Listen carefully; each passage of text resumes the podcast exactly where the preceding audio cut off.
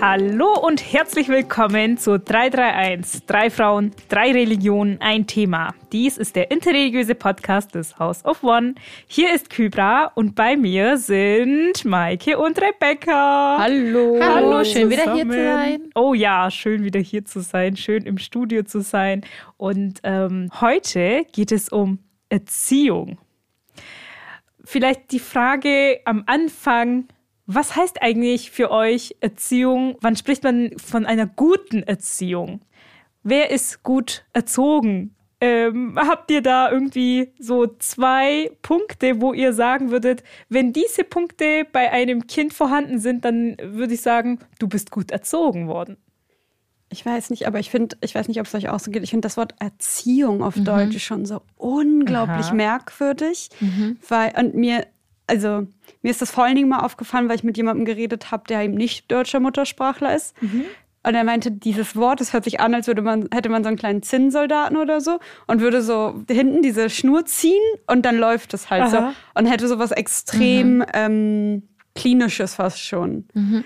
Was ich ganz interessant finde. Aber ich muss aber dieses Ziehen finde ich so spannend, ja. als würde man das Kind so lang ziehen, damit es endlich ein Erwachsener wird oder so. Ah. Dazu passt auch der Spruch, den ich in einem ähm, ja, Kinderbuch gefunden habe, das ich sehr gerne mag. Ich erkläre euch auch, worum es geht, aber darin tauscht das Kind die Rollen mit den Eltern. Also ah. das Kind erzieht in Anführungsstrichen die Eltern. Mhm. Und das ist sehr witzig, denn es hält allen Eltern eigentlich so ein bisschen den Spiegel vor. Mhm. Und es sagt nämlich da drinnen, Erziehung bedeutet, dass man so lange an einem Menschen zieht, bis er zu einem passt. Und das fand ich, das macht es sehr deutlich und das greift auch deine negativen äh, Gefühle äh, sehr gut auf, Rebecca, die du gerade genannt hast.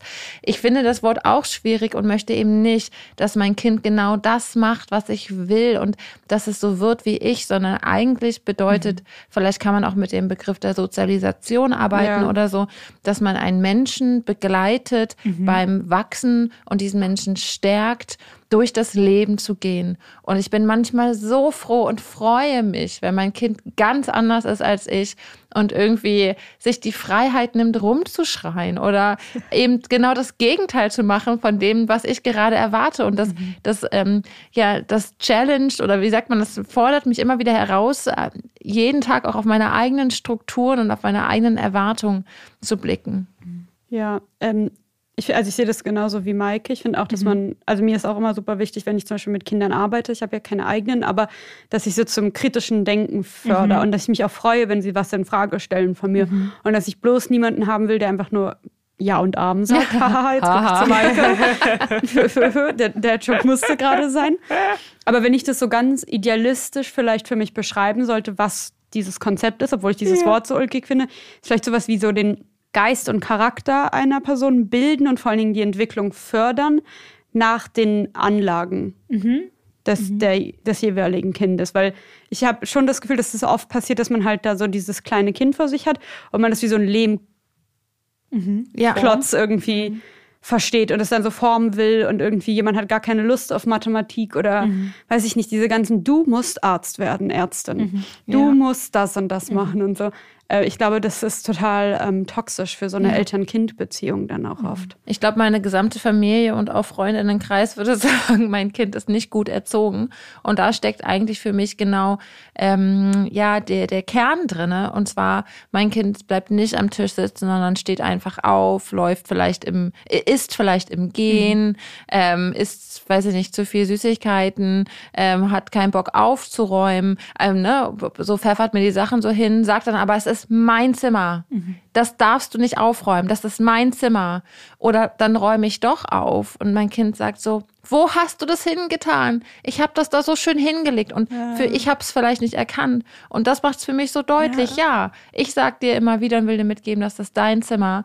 Warum soll es dann in meinem Sinne aufgeräumt sein? Also mhm. er, er, bringt mich dazu, dass ich immer wieder auch in seine, in seine, aus seiner Perspektive die Welt sehe. Mhm. Und dann freue ich mich, dass er manchmal rotzfrech ist und das soll eigentlich gar, gar nicht ab abwertend sein oder negativ gemeint sein, sondern eigentlich soll, ist das für mich ein, ein Adjektiv, das den selbstbewussten Charakter irgendwie meines Kindes hervorhebt. Mhm. Und ähm, ein bisschen freue ich mich, wenn Leute sagen, er ist nicht gut erzogen. Sagen das Leute so zu dir einfach? Naja, sie geben mir dann so indirekt vermittelt, ähm, dass sie das nicht in Ordnung finden, dass er nicht am Tisch sitzen mhm. bleiben kann und seinen Teller nicht auf isst. Ja, manchmal denke ich mir auch einfach nur so, macht doch mal, kehrt doch mal nur vor eurer eigenen Haustür. Ja.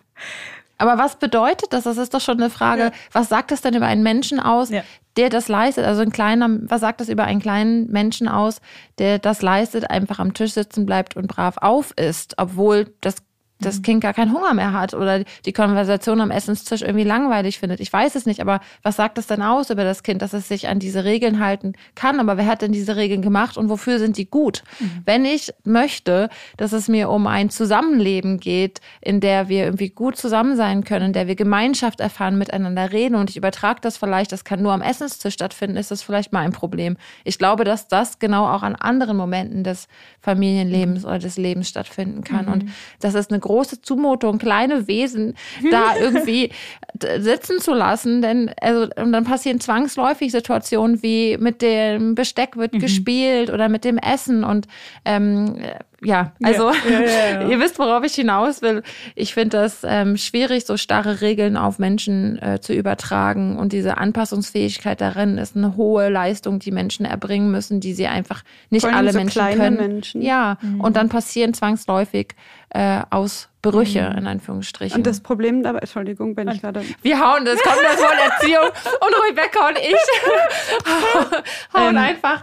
Alles gut. Ich bin halt auch tatsächlich eher jemand, der eher strenger ist. Also ich glaube daran, dass es Grenzen geben muss und gewisse Regeln.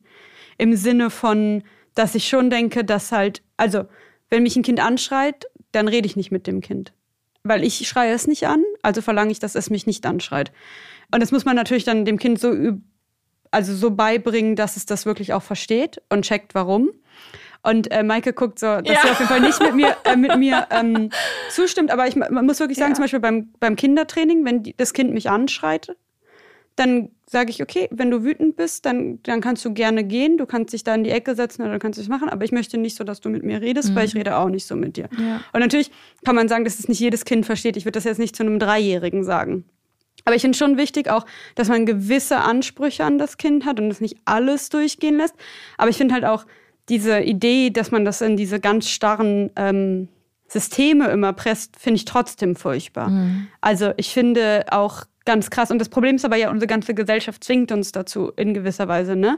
Weil wenn ich das Kind dann zum Beispiel in die Schule gebe und es nie gelernt hat, still zu sitzen, wird dieses Kind extrem anecken leider und mhm. schlechte Noten bekommen. Und es ist ja einfach auch tatsächlich leider so bewiesen, dass zum Beispiel auch LehrerInnen im Lehrerzimmer, LehrerInnenzimmer extrem über die Kinder reden mhm. und und und. Dieses Kind mhm. hat dann mhm. leider sofort diesen Stempel mhm. drauf. Und ich glaube, deswegen fühlen manche Elternteile sich dann auch verpflichtet, irgendwie diesem Kind so strengere Regeln zu geben, weil sie Angst haben für den, für den Werdegang, weil mhm. alle unsere Strukturen äh, dieses Verlangen äußern oder diesen Imperativ äußern, du musst gehorchen mhm. und du musst angepasst sein, was ich auch total schlimm finde, aber trotzdem. Also so, eine, so ein Spagat. Ich, ich finde, wir merken auch hier schon, dass ähm, das Thema sehr groß ist ähm, und in welchem Rahmen äh, wir sprechen, das müssen wir natürlich jetzt auch vielleicht gleich lenken oder auch nicht. Wir lassen es frei im Lauf, so wie, äh, also, ja, so wie es kommt. Aber genau. Aber ähm, ich muss noch was zum ja, Anschreien sagen. Es gibt, es gibt diesen Begriff. Und schreie ich muss, Sofort, Mike, sofort. Aber es gibt diesen Begriff von laissez-faire Erziehung und laissez-faire heißt ja auch einfach lass sie laufen. Und ja, heute, heute haben wir eine laissez-faire Folge, eine laufende Folge. Genau. Aber bitte. Ja, ja also ich sehe das anders als Rebecca. Ähm, und vielleicht liegt es daran, dass ich, also ich hätte sicherlich genau das Gleiche auch vor irgendwie fünf, sechs Jahren gesagt, auch schon als Religionslehrkraft, aber einfach durch mein Kind komme ich zwangsläufig zu anderen Positionen und Erlebnissen. Mhm. Und mein Kind schreit mich an am Nachmittag.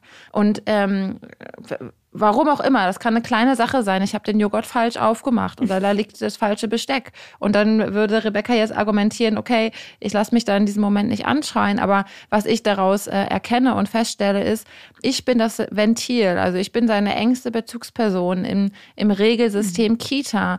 Bewegt sich mein Kind ähm, gut, den ganzen Tag über äh, hält sich zusammen und am Nachmittag oder am Morgen kommt das eben heraus.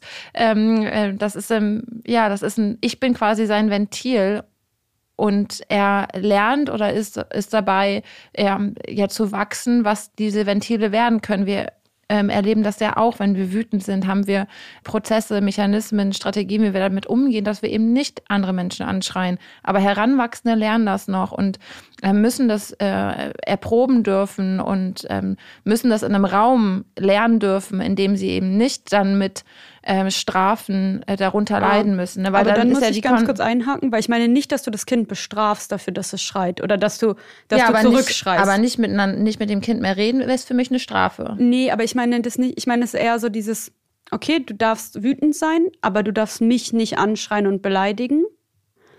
Ähm, und das finde ich auch, ist keine, Unbe also nicht ignorieren. Genau. Aber du musst dem Kind einen Raum geben und das umleiten. Das meine ich eher. Genau. Aber ich würde mich und das nicht wäre zum Beispiel lassen. eine Begleitung, dass mhm. ich, also, dass ich bin die erwachsene Person. Ich kann damit umgehen, dass ich angeschrien werde. Ich habe Wege und Mechanismen, wie ich trotzdem ruhig mein Kind in so einer Wutsituation mhm. begleiten kann. Und ähm, da genau kann ich jetzt persönlich, und dann habe ich es vielleicht ein bisschen falsch aufgefasst, aber ähm, nicht damit drohen, schreien, wenn du mich noch einmal anschreist, dann, das sind mhm. ja diese klassischen Wenn-Dann-Sätze, ähm, dann passiert das, dass ich mhm. nicht mehr mit dir rede. Und das wäre zum Beispiel für mich eine Folge davon von ja, Liebesentzug, mhm. von Zuneigung, Entzug, die für mich auch eine Strafe beinhaltet. Mhm. Und ich, so schwer das ist, und das haben einige Kinder mehr und andere weniger, und ich spreche da öffentlich sehr wenig drüber, auch aus Schutz meines Kindes und meiner Familie, aber ich bin sehr ähm, also doch auch herausgefordert oder wir als Familie mit Wut. Das ist einfach ein, ein, Thema bei uns. Und ich weiß, es ist im Alter von vier, fünf Jahren generell bei allen Kindern ein Thema. Und doch weiß ich, ähm, dass das bei einigen Kindern einfach mehr ist und eine, und eine Phase ist, die länger dauert und vielleicht auch ein Leben lang bleiben kann. Und ähm. Ja, genau, der einzige Weg in diesem Moment ist, bei trotzdem bei dem Kind zu bleiben. Und ähm, ich merke und bemerke da, dass es gut tut, dass mhm. er da eben keine Ablehnung und keine Strafe erfährt, sondern weiß, ich bin trotzdem da. Und nach und nach findet er gerade Wege, damit umzugehen, indem er dann sein Kuscheltier anschreit oder so. Ne? Mhm. Ne? Trotzdem ist das Anschreien noch da. Also ich will das, will das so deutlich sagen, weil ich das aus der irgendwie auch aus der Pädagogik kenne, dass man dann eben mit direkten Konsequenzen droht. Und mhm. das ist vielleicht im, im, im System Schule dann nochmal was anderes, was passiert, wenn dann irgendwie da 20, 25 SchülerInnen sitzen und ähm, es gibt keine Ruhe mehr fürs Lernen und der Prozess des Unterrichts wird dadurch gestört. Das sind nochmal andere Situationen, aber in der Situation ähm, zu Hause ist es für mich wichtig, dass Kinder den Raum haben, das alles einmal abzulassen. Mhm. Und daran merke ich, wie anstrengend diese Systeme mhm. auch für uns sind. Ja, also, dass ich mich erschöpft nach diesem Arbeitstag einfach aufs Sofa fleze und erstmal fünf Stunden bewegungsunfähig bin, ist, ein An ist der gleiche ja. Ausdruck davon, dass mein Kind mich anschreit, weil ich den Joghurt falsch mhm. aufmache. So ungefähr. Also daran merke ich, wie anstrengend diese Systeme auch manchmal sind und ob wir nicht an den Systemen auch schrauben müssen. Ich, ich finde, wir müssen da auch tatsächlich immer uns bewusst sein, dass jedes Kind ein Individuum ist und jedes Kind hat andere Stärken und, und andere Bedürfnisse oder auch ähm, Gefühle, die es irgendwie anders zur Geltung bringt. Und deswegen finde ich das auch, dass man da schauen muss, ähm, welches Kind Kind, welche Situation und wie gehe ich jetzt damit um. Aber ich glaube, wir sind uns einig darin, dass wir, oder ich bin, ich, ich, nach meiner Auffassung ist es so bei der Erziehung, sage ich jetzt mal vorsichtig, dass das Kind überhaupt weiß, dass es dann in der Schule quasi nicht einfach willkürlich, nur weil es ihm danach ist, Menschen anschreien darf. Also zu Hause ist was anderes ähm, oder in einem bestimmten Alter ist was anderes oder dass ich es in bestimmten Situationen erlaube, heißt nicht, dass ich dann quasi dem Kind nicht, ich weiß nicht, ich finde schon, dass es auch dazu gehört, dass das Kind lernen muss, wie es, das hört sich jetzt auch so blöd an, sich verhalten sollte. Ähm, ich glaube, da ist eine Frage, ja. sorry, dass ich gerade so reingrätsche ja. wieder. Ich glaube, es ist eine Frage, ob bringe ich meinem Kind bei, wie es sich zu verhalten hat, oder bringe ich meinem Kind bei, sich selbst zu regulieren? Und es ist, und ich will eigentlich gar nicht diese Pädagogik-Schachtel der Pandora gerade aufmachen. Mhm. Aber, es aber, ist ja ein, aber es ist ja ein Unterschied, ob ich meinem Kind einfach sage, du darfst das mhm. nicht. Oder ob ich meinem Kind Werkzeuge an die Hand gebe, die es machen kann, wenn es wütend ist. Mhm. Weil, also, weil ich glaube, auch, wie Maike gesagt hat, zum Beispiel, also Liebesentzug ist ja auch tatsächlich Missbrauch. Also seelischer Missbrauch zählt unter als ja. Missbrauch. Und das sind keine Methoden, sondern ich meine eher, dass man dem Kind ein gesundes Outlet dafür gibt, mhm. wütend zu sein, aber ihm auch klar macht, dass es halt nicht schön für die andere Person ist. aber nicht nur sagt, nee, das machst du nicht, das darfst du nicht, sondern du musst dem Kind eigentlich Mechanismen geben und irgendwie Outlets und Werkzeuge, mit den Emotionen umzugehen und nicht einfach nur sagen, in der Schule darfst du das nicht. Mhm. Aber das genau. ist dann wieder ein bisschen zu ähm, ich fokussiert, habe ich das Gefühl irgendwie. Ähm, oder ich bin da, weiß ich nicht, ähm, ich fasse das vielleicht ein bisschen, vielleicht auch ein bisschen falsch Was meinst auf. du mit ich bezogen? Es geht immer nur um dich. Also wenn ich das mit dem Kind kommuniziere, es ist ja auch so, dass bei einem Fehlverhalten, nenne ich das jetzt einfach mal, dass die Gefühle der anderen auch ja verletzt werden können. Aber es ist zum Beispiel bewiesen, dass Kinder eigentlich ja. empathisch sind und Erwachsenen ihnen Empathie abtrainieren mhm. tatsächlich. Okay. Also Kinder werden empathisch geboren und wir systematisch mhm. zerstören ihre Empathie. Aber Kinder in einem gewissen Entwicklungsstatus haben auch kein Gefühl davon, äh, man sieht das manchmal, wenn sie sich bewegen. Also ich mache ja so Sport yeah. mit Kindern ähm, ab und an. Und man merkt es bei manchen Kindern, wenn sie sich bewegen, die haben keine Ahnung, wann sie aufhören und mhm. wo der andere anfängt. Mhm. Und da muss man sich auch manchmal ein bisschen damit beschäftigen, dass das Kind nicht ein kleiner Erwachsener ist, der die gleichen, genau. ähm, deine gleiche Wahrnehmung teilt. Und mhm. ich glaube nicht, dass es ich fokussiert ist, wenn ich meinem Kind vermittle oder einem Kind vermittle, deine Gefühle sind valide aber sie betreffen andere und deswegen müssen wir lernen, wie wir einen gesunden Umgang mit unseren Gefühlen haben, ohne sie einfach runterzuschlucken, weil dieses Runterschlucken mhm. führt ja dann, das ist ein bisschen, was Maike genau. vielleicht auch beschrieben hat, ne? Das Kind muss funktionieren, funktionieren und darf in der Kita vielleicht nicht aufstehen und darf nicht und dann schreit es, mhm. wenn es nach Hause kommt. Also mhm. es gibt ja dann immer so ein, so ein Aufplatzen. Aber ich glaube, mhm. es hat auch ein bisschen was mit so ähm, Kultur sehr stark zu tun. Also mhm. Erziehung und was wir als gute Erziehung mhm. wahrnehmen, ist ja sehr ähm, nicht fluide, aber historisch abhängig, kulturell abhängig. Mhm. Und, und, und. Aber ich meine es nicht auf eine egozentrische mhm. Art und Weise. Und trotzdem kommt noch der Fakt dazu, was nehmen wir denn als gut erzogene Kinder oder Menschen wahr. Und ich finde, mhm. dass äh, das auch sehr einengt. Also, mhm. dass Menschen äh, laut sind in Momenten, in denen ähm, es nicht gut, gern gesehen ist, dass Menschen laut sind. Und dann mache ich jetzt ein, jetzt fragen sich vielleicht alle, was hat das mit Religion zu tun? Da kommen wir gleich zu. Aber ich bringe euch jetzt ein, ähm, Kon also ein Beispiel mit einem religiösen Kontext, zum Beispiel im Gottesdienst. Da sind Kinder im Gottesdienst, die bewegen sich einfach, die fra stellen Fragen oder ich frage, stelle eine rhetorische Frage in der Predigt und ein Kind antwortet einfach. So, ja. Und das ist nicht gerne gesehen. Und alle, die sagen so, nein, alle Kinder sind im Gottesdienst willkommen, ja, sind sie auch immer. Aber wir vermitteln als Kirche das Gefühl, auch in den Gottesdiensten immer wieder, ist es besser, leise zu sein. Ja, es gibt ja diesen schönen deutschen Spruch, auch ein gutes Kind sieht man, aber, es hört, aber man hört es nicht. Oh, wow. Und das ist, aber ja. das ist echt üblich noch gewesen, auch so in den 60 Also meine Mutter und mein Onkel durften immer relativ viel und mein Opa wurde oft kritisiert. Und äh, meinem Opa wurde, weil der ist alleinerziehend gewesen und dem wurde oft gesagt, ein gutes Kind. Ja äh, sieht man, aber hört man nicht und das deine Kinder schlimm. sind zu laut. Ja. Aber das erinnert mich auch ein bisschen an, das Kind darf die rhetorische Frage in der Predigt nicht genau. erinnern, oder? Das ist schon kulturell, genau. was dahinter steckt. Auf jeden steckt. Fall. Und ähm, ich verstehe die verschiedenen Bedürfnisse, die Menschen ähm, in den äh, gottesdienstlichen Raum tragen. Die kommen irgendwie mhm. nach einer Trauersituation oder in, in, in, in, Momenten, in denen sie, brauchen sie Ruhe, brauchen sie vielleicht das Wort. Mhm. Dann werden sie abgelenkt oder gestört in Anführungsstrichen, aber das zeigt eben auch unsere Gesellschaft und auch Teil unserer christlichen und kirchlichen Gemeinschaft, dass wir uns gestört, oder ich sage jetzt wir, aber so empfinde ich das manchmal, dass sich ein Großteil gestört fühlt, wenn Kinder dabei sind. Und das finde ich schwierig. Und mhm. da versuche ich jetzt in meiner Gemeinde aktiv entgegenzuwirken, ja, Kindergottesdienste finde ich toll, aber es ist aber so ein bisschen, die Kinder gehen woanders hin, wo sie unter sich sein können und kommen am Ende wieder zurück und haben dann niemanden gestört. Aber so ist es für mich keine Gemeinschaft, sondern eine Gemeinschaft ist für mich, dass alle Menschen dabei äh, äh, Teil dieser Gemeinschaft sind. Und einmal im Monat feiern wir jetzt Gottesdienste, das sind Familiengottesdienste zur gleichen Uhrzeit. Vorne liegen Kissen, die Kinder dürfen da sitzen, sie sollen was essen dürfen, wenn sie wollen. Da sind dann ganz kleine Babys, die krabbeln, da sitzen mhm. auch meine Konfis irgendwie, die KonfirmandInnen dürfen auch irgendwie was trinken und sollen einfach aktiv mit einbezogen werden. Und ich gucke darauf, dass die Strecken der Worte nicht zu lang sind, dass ich Fremdwörter vermeide, dass wir viel singen, uns auch bewegen. Und wisst ihr, was ich so toll finde? Da kommen auch SeniorInnen. Weil die das ganz besonders gut finden, dass es eben nicht so lange ist, dass sie das mm. verstehen, was gesagt wird, dass eine kleine Abwechslung zwischendurch passiert mit irgendeinem Spiel oder, oder, oder. Und das dürfen Menschen irgendwie unangemessen finden für den Gottesdienst. Ich finde es wichtig, mm. dass wir die Orte auch schaffen, wo vor allem Kinder ganz bewusst in den Fokus gerückt werden und eben nicht hinausgerückt werden. Und weil nämlich Kinder die einzige Gruppe in unserer Gesellschaft sind, die keine Lobby haben. Sie haben ja. so wenig FürsprecherInnen. Also wenn dann irgendwie Eltern oder eben erwachsene Personen, aber natürlich, also es liegt irgendwie auch in der Sache so, aber sie haben keine FürsprecherInnen, keine, mhm. keine Lobby, die sie vertritt. Ich, ich denke an die ganze Corona-Zeit, die Armen, wirklich, oh ja. das hat mein Herz zerbrochen.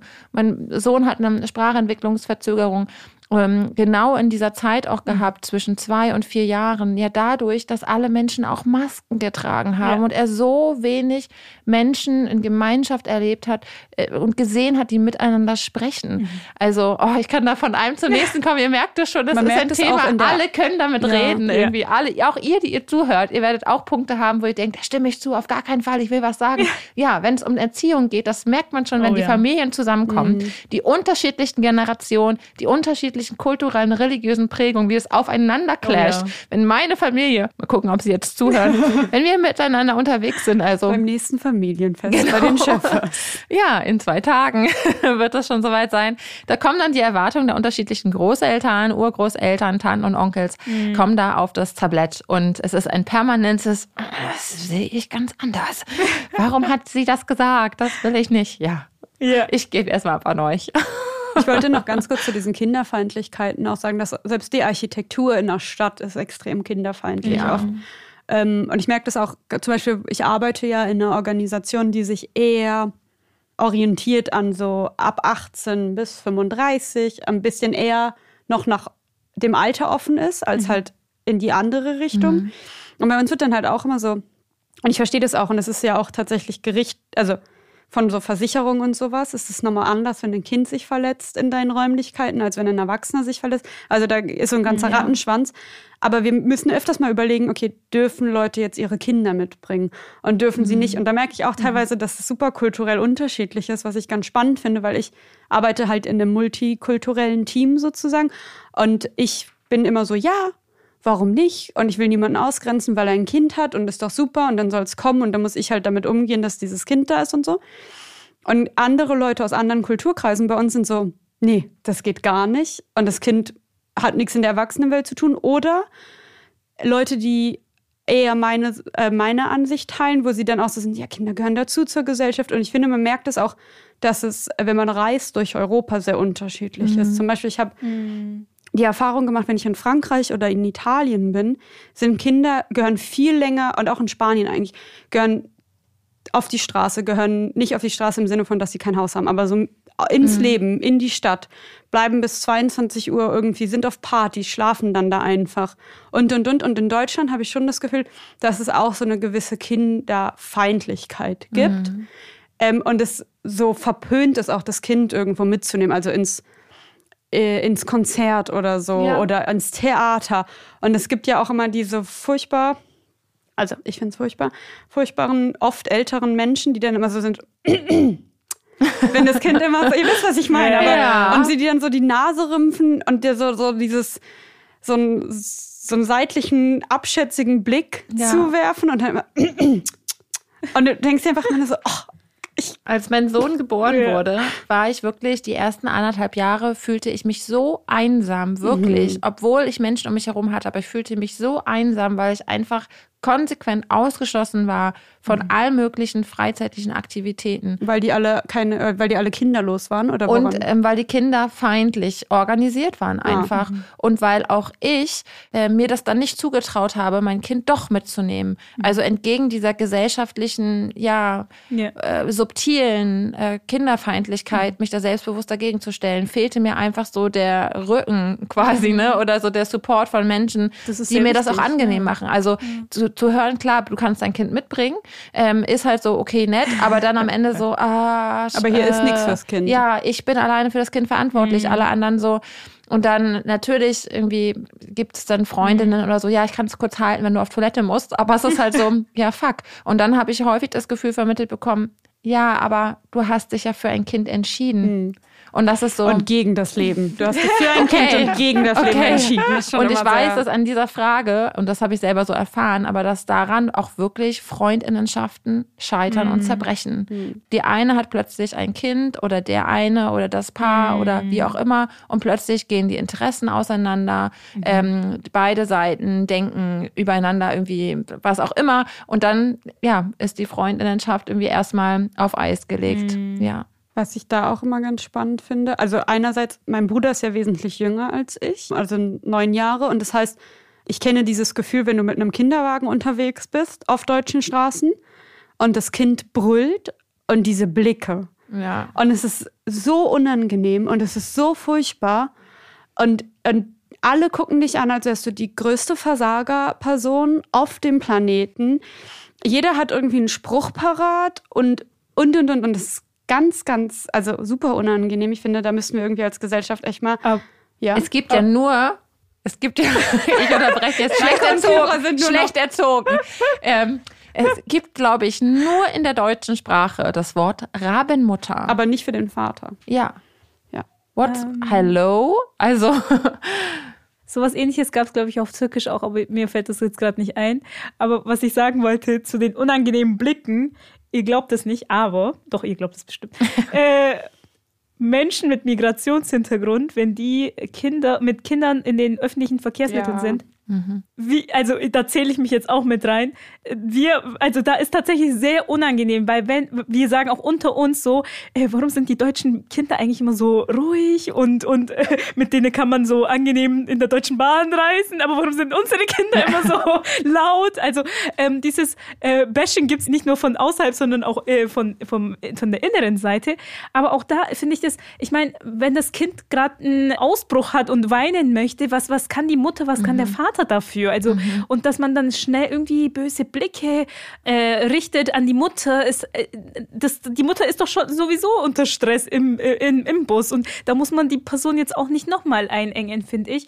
Und ähm, ja, das ist immer so, äh, ja, schwierig. Und ich finde auch, und du hast ja auch vorhin gesagt, Maike, jeder hat eine Meinung zu diesem Thema. Ich weiß nicht, wie es bei euch ist, aber äh, ich, ich sehe das auch immer wieder, wenn wir irgendwie bei jemandem zu Gast sind und da ist ein Kind im Raum, dann hat jeder plötzlich irgendwie eine äh, Meinung zu, wie das Kind gestillt werden soll, ähm, wann es zu Bett gehen muss. Und ähm, jeder weiß besser als die Mutter.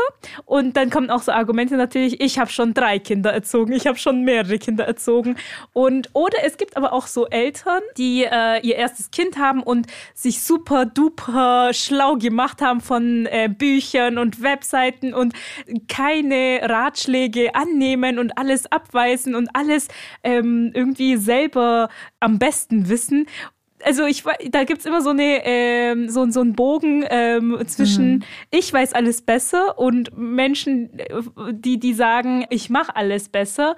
Und ja, jetzt kommen wir auch gerne mal ein bisschen zum religiösen Ich habe Teil. ich hab nämlich, ich hab nämlich einen super guten ähm, Spruch. Also ich bin jetzt, ähm, ich habe einen zitierten Spruch aus den Schriften, den ich jetzt droppen könnte. Okay, drop Und zwar it. in, in Maschli, in ähm, Proverbien 22,6 steht, und erziehe das junge Kind nach seiner Art. Und äh, das würde ich gerne den Leuten dann sagen, die sich dann, die dann sagen, ich hatte schon drei Kinder. Ja, aber du hattest dieses Kind nicht. ja. Also, das sind trotzdem Individuen mit ihren eigenen persönlichen Anlagen, Wünschen und, und, und. Und nur weil du deine drei Kinder gut erzogen hast, also so Applaus, good for you, Sternchen, Sticker, was auch immer, eins plus, aber misch dich doch nicht da ein, weil du kennst das Kind nicht. Du musst das, wenn schon in Proverbien steht, erziehe das Kind nach seiner Art, Ja. dann sollte das einem zu denken geben. Wir haben tatsächlich auch sehr viele Überlieferungen, auch prophetische Überlieferungen. Ich hatte ja auch schon mehrmals, glaube ich, gesagt, ähm, dem Propheten nachzuahmen ist auch was eine gute Tat. Und da sehen wir zum Beispiel, wir beten ja fünfmal am Tag und dieses Gebet findet tatsächlich körperlich statt. Also ich, ich werfe mich nieder, ich stehe, ich sitze. Und eines Tages, wo der Prophet Friede sei mit ihm vorgebetet hat, und beim Vorbeten ist es so, dass man die Handlungen quasi nachmacht, ohne hinzusehen, sondern zuzuhören. Und ähm, wenn man dann mit der Stirn auf dem Boden ist, dann wartet man natürlich auf dieses Zeichen mit Allahu Akbar, geht es dann weiter, man setzt sich dann hin. Und die Gemeinde ähm, war dann halt mit ihm in dieser Niederwerfungsbewegung äh, und haben lange nichts von ihm gehört, äh, wo sie dann äh, eben diese Bewegung nicht wechseln konnten und manche haben sich auch Sorgen gemacht, warum das jetzt so lange dauert. Und äh, im Nachhinein haben sie eben gefragt, worum, was los war. Und es gibt auch in einer Überlieferung, die sollen ähm, die andere Position eingenommen haben, weil sie Angst hatten, okay, er ist jetzt irgendwie ohnmächtig geworden oder so. Und dann hat sich eben rausgestellt, dass sein Enkelkind auf seine Schultern gekommen ist, sodass er ihm einfach mehr Zeit einräumen wollte und ihn nicht stören wollte und deswegen in dieser Gebetsposition länger geblieben ist als üblich.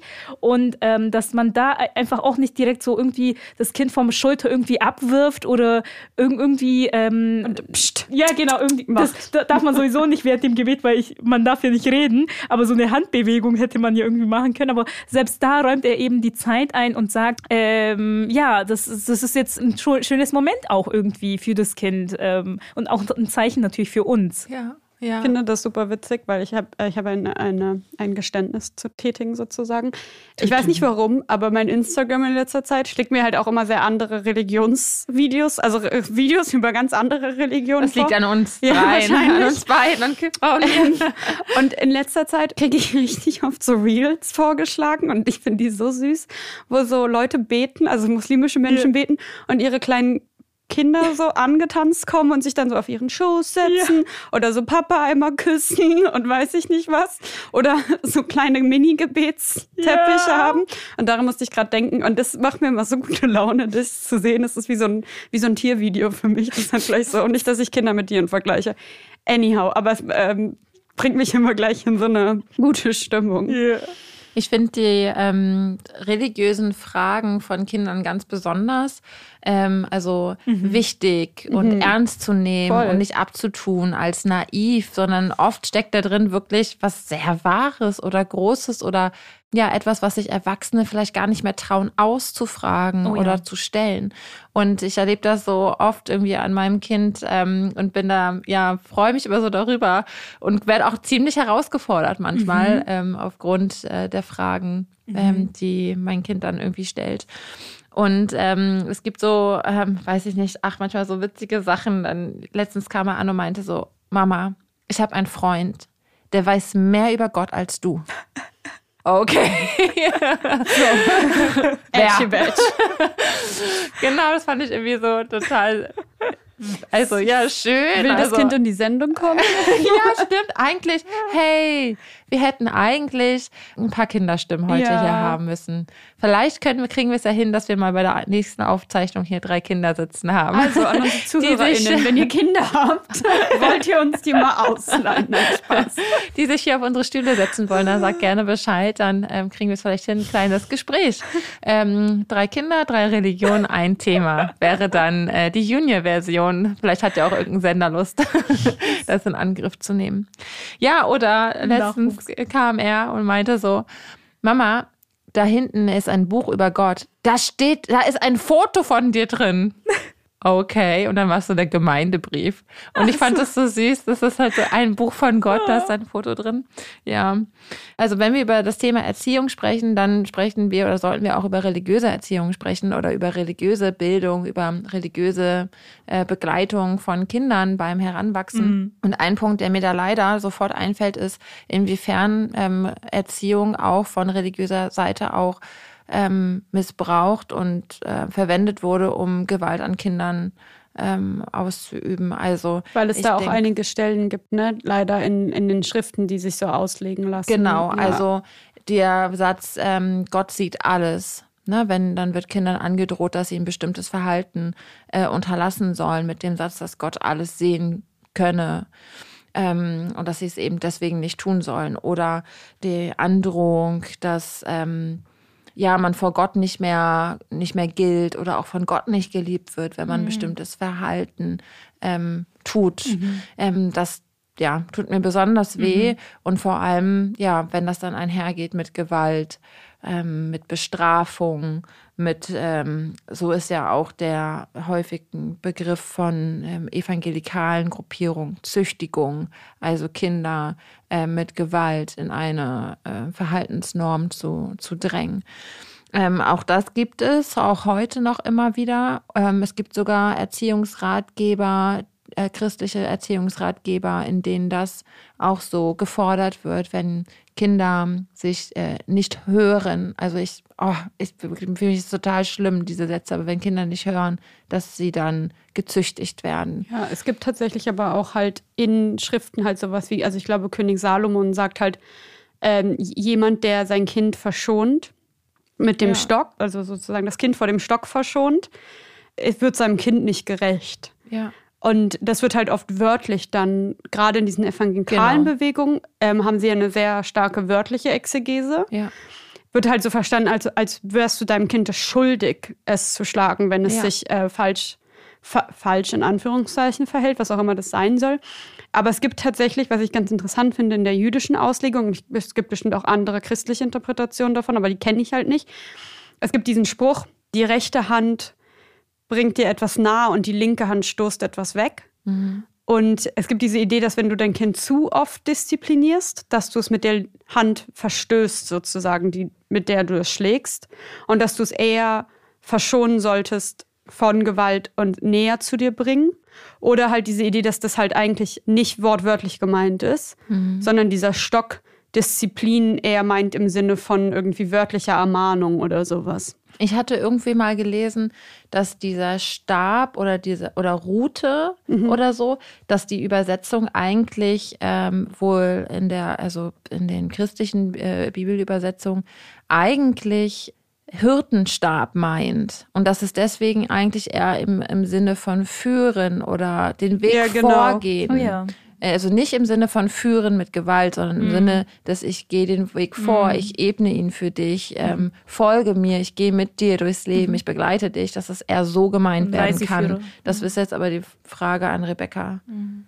Ja, ja, so, mhm. so kenne ich das auch als, ja. ähm, als eine Interpretation. Aber ich, es gibt halt diese Textstellen, die dann ja. ja, auch oft außerhalb des Kontexts einfach so genau. rausgerissen werden und so um sich geschmissen. Und in diesem Fall wird es eben so deutlich, wie gefährlich die wortwörtliche Auslegung biblischer Sätze auch ist. Und in mhm. diesem Fall ist es eine ganz konkrete äh, Gefahrenpotenzial, was von diesem Satz auch mhm. ausgeht, was eine Einordnung bedarf. Mhm. Und da sind Kirchen bemüht, das immer wieder auch ähm, äh, mitzuteilen und einzuordnen ähm, in, auf unterschiedlichen Ebenen. Also mhm. gerade die evangelische Kirche bemüht sich oder, oder sieht das eigentlich als einen ihrer ähm, äh, Säulen auch an, die religiöse Bildung, also die vielen unterschiedlichen Einrichtungen, die es gibt, ob das jetzt Kitas sind, Kindergärten, ob das Schulen sind oder ähm, Bildungseinrichtungen, ähm, evangelische für Jugendliche und, und, und. Äh, Gerade so hat das ja einen reformatorischen Ursprung von Philipp Melanchthon, mhm. dass Bildung ähm, der Schlüssel auch ist,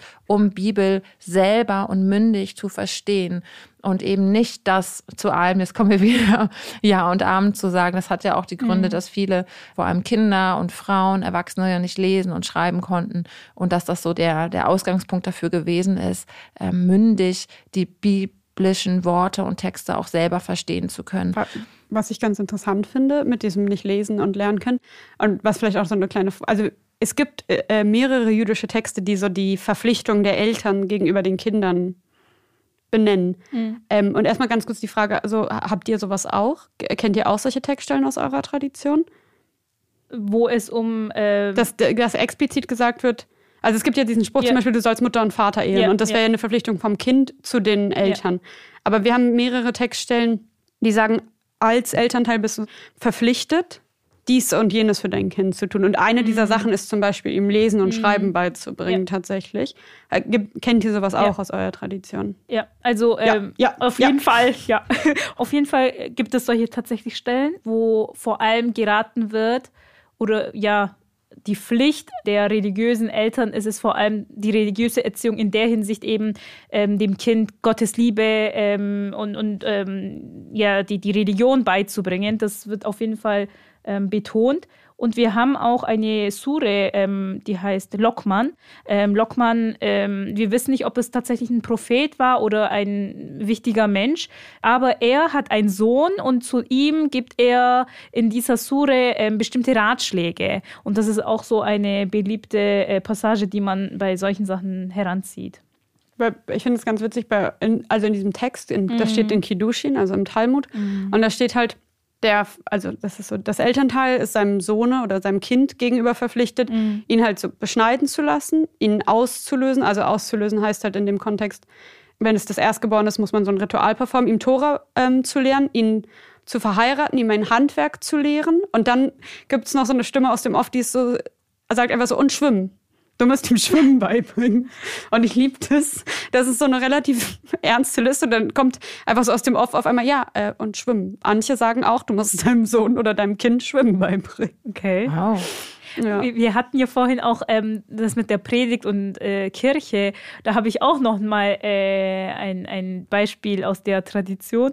Und zwar gibt es da die Überlieferung, der Prophet ähm, hat mal eine Predigt gehalten und in Moscheen kennt man ja Teppichboden, man sitzt sich. Auch der Prediger äh, sitzt meistens.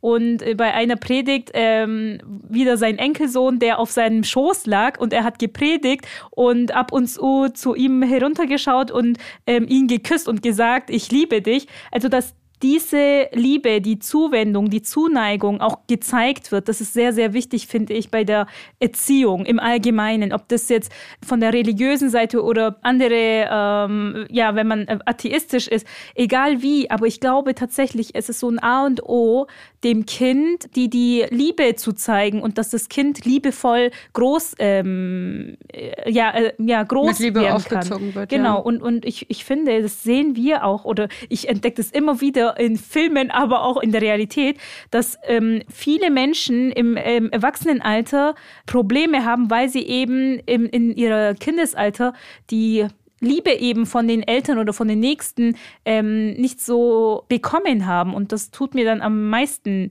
weh, würde ich jetzt ähm, so sagen. Und ich finde, deswegen ist es sehr, sehr wichtig, dass man in der Hinsicht auch ähm, äh, die Liebe auf jeden Fall nicht verweigert. Ja, und ich merke schon, dass wir schon wieder zum Ende irgendwie unserer mm. Zeit kommen und habe noch immer mm. wieder noch so viel Punkt auf meinem Zettel, auf meinem so Kritz-Krakel-Notizzettel stehen wie bei jeder Folge. Also ich denke noch an das Thema Adultismus. Wie wichtig ist es auch gerade so im religiösen Kontext, Kindern nicht zu verbessern in ihren religiösen Aussagen zum Mhm. Beispiel oder in ihren Fragen oder in dem Denken oder in dem mhm. Suchen, finde ich auch ganz wichtig übrigens bei Jugendlichen. Ne? Also da kommt auch Adultismus, also die Überlegenheit von Erwachsenen. Erklär doch noch mal ganz kurz, was genau man unter Adultismus versteht. Genau, also die, ja, ich würde es so sagen, die Überlegenheit äh, von Erwachsenen gegenüber mhm. Kindern oder Heranwachsenden.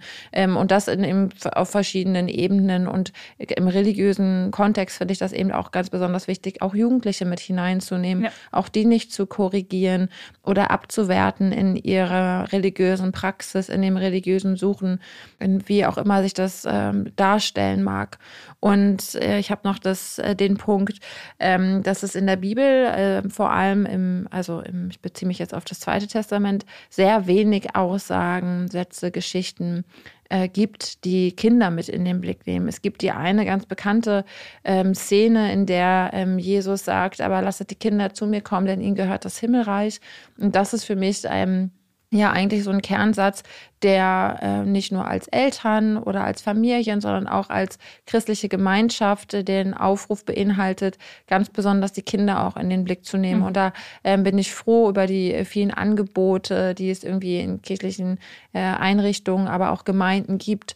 Äh, und trotzdem denke ich manchmal, mh, hm, ähm, da kann noch mehr ähm, Fokus passieren, weil es immer häufig eben so Einzelangebote mhm. doch wieder gibt. Ne? Und so wenig dann der Moment, wo wir dann doch als Gemeinschaft irgendwie zusammenkommen wie ich finde, gleichberechtigt auf Augenhöhe und gleichwertig.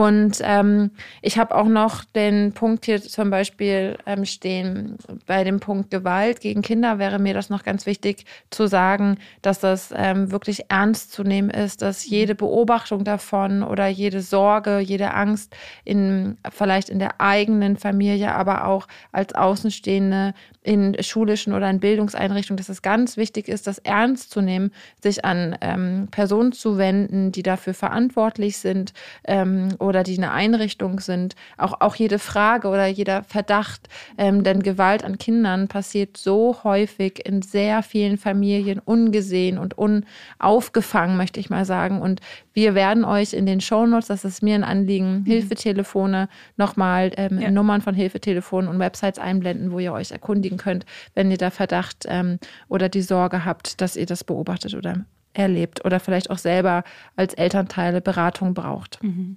Danke. Also es gibt tatsächlich noch äh, mehrere Punkte, die wir in diesem Rahmen ähm, tatsächlich ja. noch ansprechen äh, wollen würden, könnten. Vielleicht können wir ähm, noch mal eine explizite, ähm, äh, in diesem Rahmen noch mal eine Folge machen. Aber falls ihr noch Wünsche habt, wo wir noch eingehen sollen, könnt ihr uns auch gerne eure Themenwünsche an unsere Mailadresse ähm, schreiben und dann, ähm, ja, können wir ja mal das Ganze expliziter Wir besprechen. haben noch gar nicht aus unserer Kindheit erzählt, oder? Achso, ich würde das auch nicht unbedingt. okay. Also, das wäre jetzt nicht so den einen oder anderen Punkt. Doch, bestimmt, die eine oder andere Geschichte. Also, so, ja, ich weiß nicht. Ich, hm. ich frage mich da manchmal so, ist das, wie viel darf ich in diesem Podcast überhaupt erzählen und mhm. über mein Umfeld auch so mhm. weitergeben? Weil die müssen ja eigentlich schon auch dazu eher Zustimmung geben. Das Deswegen stimmt. bin ich da immer das so ein stimmt. bisschen vorsichtig, um ehrlich zu sein. So sind wir am Ende mit diesem Satz, der ja auch eigentlich wieder ein Hinweis ist auf Kinderrechte, ja, wie ich ja. finde, ähm, die nicht ähm, außer Acht gelassen werden sollten. Werdet wie die Kinder, heißt es bei Matthäus im Evangelium. Und das könnte doch ein Ach, schöner Schlusssatz sein, oder? Auf jeden Fall. Also, falls ihr noch Wünsche habt und Anregungen, an 331 podcast at house-off-one.org. Wir freuen uns von Mal. euch zu hören. Bye. Tschüss.